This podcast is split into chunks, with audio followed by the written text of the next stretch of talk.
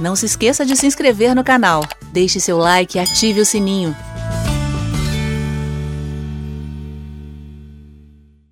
É, eu creio que tem arrebatamento ali em Mateus 24 também. Eu sei que existem pré-tribulacionistas que não concordam, né? Que não, não veem. Não, eu acho que é explícito. Eu acho que é explícito, é, Manassés. Inclusive, é um texto que é controverso no meio pré-tribulacionista, porque tem uma linha pré-tribulacionista que não vê arrebatamento em lugar nenhum, mas tem outra linha, que no caso eu faço parte dela também, que vejo o arrebatamento claro e explícito ali, até pelo uso das palavras gregas que são usadas. Porque o problema de Mateus 24, que impede as pessoas de enxergarem o arrebatamento, é porque eles não percebem que ele está construído em blocos de textos explicativos. Tem blocos de texto ali. Então você tem que prestar atenção em cada bloco. Por exemplo, quando chega no versículo 32, ele vai começar a falar de uma forma diferente, mas na verdade ele não é, o versículo 32 não é uma sequência é, na linha do tempo do que foi dito antes, porque ele faz uma recapitulação. Na verdade, nem é, né, não é nem a primeira vez que ele faz isso em Mateus 24. Se você parar para perceber, os discípulos fazem a pergunta, Jesus Cristo faz uma abordagem geral, ele dá uma resposta geral. Depois, no versículo 15 de Mateus 24, ele volta no que ele já falou, aí ele se detém na segunda metade da tribulação. Do versículo 15 em diante, ele diz: Quando, pois, virdes o abominável da desolação. Mas ele já falou, se você olhar o versículo anterior, versículo 14, ele falou sobre a pregação do evangelho do reino e assim virá o fim. Ou seja, ele já deu uma abordagem geral sobre tudo e, e disse que chegou o fim. Só que aí depois ele volta, ele faz uma recapitulação falando somente sobre a segunda metade da tribulação. Ele quis colocar uma ênfase ali. Aí ele vai até o final de novo, e aí diz que no final de, de tudo é, ele vai vir, vi, sendo visto por todos os olhos, versículo 29, 30 e tal. Aí ele encerra. Só que no versículo 30. 13 e 14 ali seria uma referência ao arrebatamento. 13 e 14? Não, não. Não, de jeito nenhum. Pelo contrário, ele faz uma abordagem geral e ele fala até o final da tribulação, porque o fim, no caso ali, é o fim de uma era, porque aí vai começar o, o reino milenar. Então ele fala do fim dessa vida como conhecemos. Só que ele faz uma abordagem muito geral. Ele responde geral e depois ele recapitula. Aí, agora deixa eu falar uma coisa aqui sobre um período importante. Aí ele vai falar sobre a intensificação da tribulação, que é a segunda metade, que é quando o anticristo rompe o acordo com Israel e invade a terra, o lugar santo. Aí ele, ele coloca uma ênfase na, na segunda metade. Aí conclui esse momento falando da vinda dele no final da tribulação. Aí depois que ele termina de fazer isso, aí ele faz outra recapitulação, que é justamente quando as pessoas não percebem, que é o versículo 32 que é quando o texto diz assim, que ele lhe contou uma parábola, ou seja, ele já falou o que tinha que falar, e aí ele começa a falar de novo, só que agora do zero ele começa a falar por meio de alegorias. Então ele vai falar coisas que ele já disse, mas pela primeira vez a gente vai observar um tom diferente na abordagem de Jesus. Até então, ele estava falando sobre previsibilidade. Ele diz que é uma coisa que já foi avisada, que vai ter sinais. Ele, inclusive, diz: Eis que vos tenho predito, quando ele fala sobre o anticristo invadir o lugar santo, como já havia sido falado pelo profeta Daniel. É um tom de previsibilidade. Todo mundo já sabe o que vai acontecer, que é justamente é, o período da tribulação. Agora, do versículo 32 em diante, ele muda o tom. Ele começa a falar de imprevisibilidade. Ele diz assim: Olha, quando vocês veem as árvores brotarem, o que é que acontece? Vocês não sabem por vocês mesmos que está próximo o verão, então ele usa as árvores brotando como os sinais da tribulação, né? É um exemplo dos sinais da tribulação, e ele usa o verão como um exemplo do reino de Deus. Lá em Lucas 21, versículos 29, 30 e 31, isso fica mais claro. Ele diz isso com todas as letras. Quando vocês veem as árvores brotar, vocês sabem que está próximo o verão. Da mesma forma, quando as coisas da tribulação acontecerem, vocês sabem que está próximo o estabelecimento do reino de Deus. E aí ele diz: então, quando vocês veem as árvores brotarem, vocês sabem que está próximo o verão. Aí ele diz: da mesma forma, quando vocês verem estas coisas acontecerem, aquelas que ele havia mencionado, as coisas da tribulação, aí ele diz: vocês sabem que estará muito próximo, estará às portas.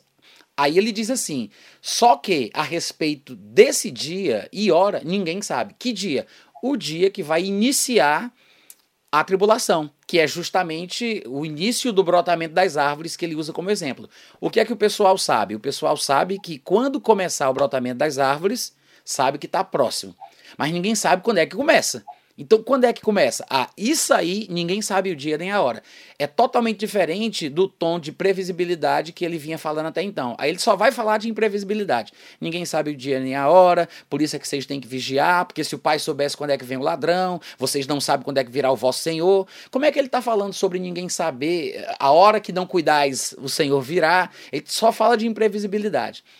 É, se fosse a mesma coisa da qual ele estivesse falando até então, dos versículos 31 para trás, se fosse a mesma coisa, ele não poderia dizer que ninguém sabe o dia nem a hora. Ele nem poderia ter se incluído no grupo de pessoas ignorantes. Nem o filho sabe. Ele não poderia ter dito isso, porque ele mesmo já falou que o filho vai vir no final da tribulação. Depois da tribulação daqueles dias, o sol ficará preto e tal, não sei o que, e vocês vão ver o filho do homem vindo. Então ele não pode estar tá falando da mesma volta, do mesmo evento, da mesma coisa.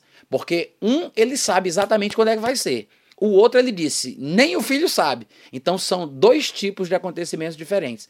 Aí é por isso que é nesse momento, pela primeira vez, que ele vai dizer, vai ser como no dia de Noé.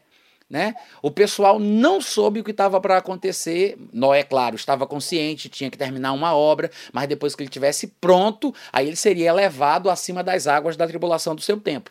Mas é, ele diz: vai ser como nos dias de Noé. Ou seja, compravam, comiam, casavam, davam-se em casamento, não tinha nada de extraordinário e, de repente, subitamente, né, Noé ele é tirado do caminho, Noé está pronto para ser elevado acima das águas, e aí a tribulação pode vir à vontade. Da mesma forma que aconteceu com Ló. Primeiro Ló foi tirado de Sodoma e Gomorra, aí depois veio o juízo de Deus. Então, nesse momento, pela primeira vez, Jesus fala sobre arrebatamento.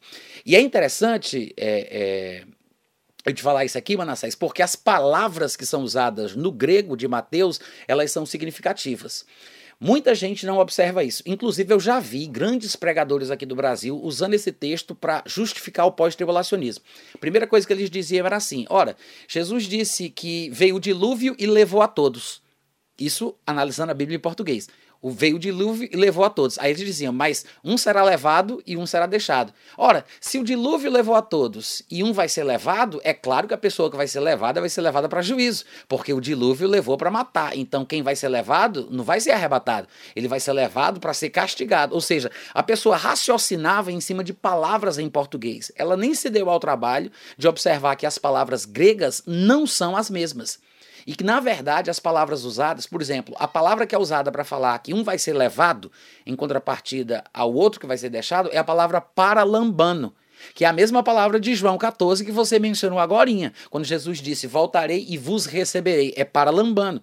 Quando o anjo aparece a José e diz: Não temas receber Maria como tua mulher, é paralambano. Então Jesus diz assim: um será paralambano e o outro será afieme, será deixado. Essa palavra deixado, que é traduzida aí né, em algumas versões por deixado, é a mesma palavra que Paulo fala sobre o, o sobre abandonar o marido, lá em 1 Coríntios capítulo 7. Ele deixar, abandonar. É a mesma palavra que Jesus disse: O Pai não me deixa só. Quando ele fala, não vos deixarei órfãos, é a mesma palavra, porque é deixar no sentido de abandonar, de, de, de, de largar a mão, abrir mão e sair de perto. Por outro lado, a palavra paralambano, por mais que ela seja usada na grande maioria das vezes em palavra, em contextos positivos, de coisas boas, ela também, igual a palavra harpatos, ela também é usada por coisas, é, seres ruins. Por exemplo, Naquela passagem da tentação de Jesus, aparece lá a palavra paralambano quando diz que Satanás veio e, e levou Jesus ao pináculo do templo. É paralambano. Quando diz que um demônio, um espírito imundo sai do homem, anda por lugares áridos procurando repouso, mas ele não encontra, aí ele leva consigo, é paralambano.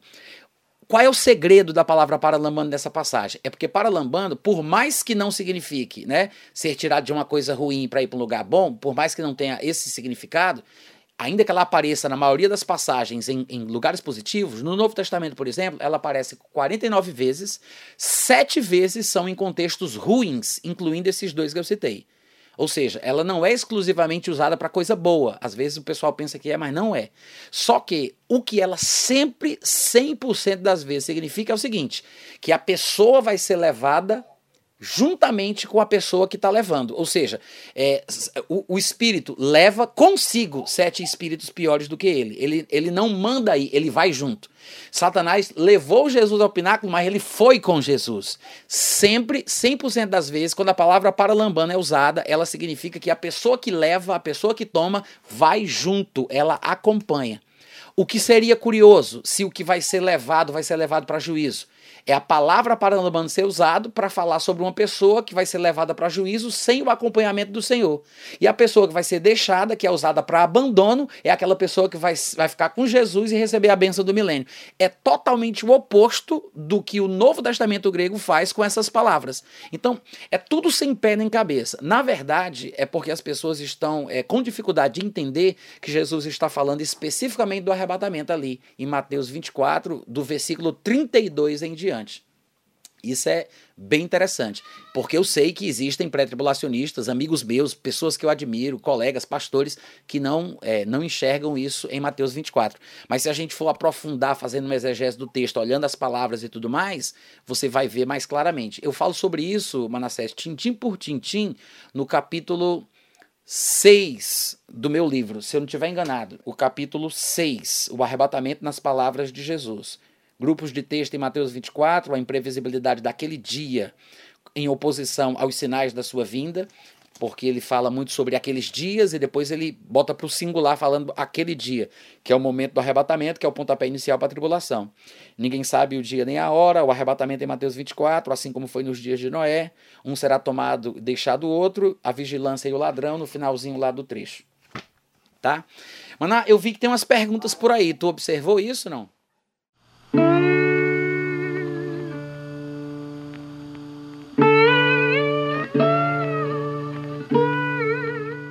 Este é um trabalho independente e conta com a ajuda das pessoas que têm sido abençoadas por ele. Se você quiser fazer parte do grupo de mantenedores desta obra, se informe das opções disponíveis na descrição deste vídeo. Agradecemos pela atenção e pelo carinho. Deus abençoe.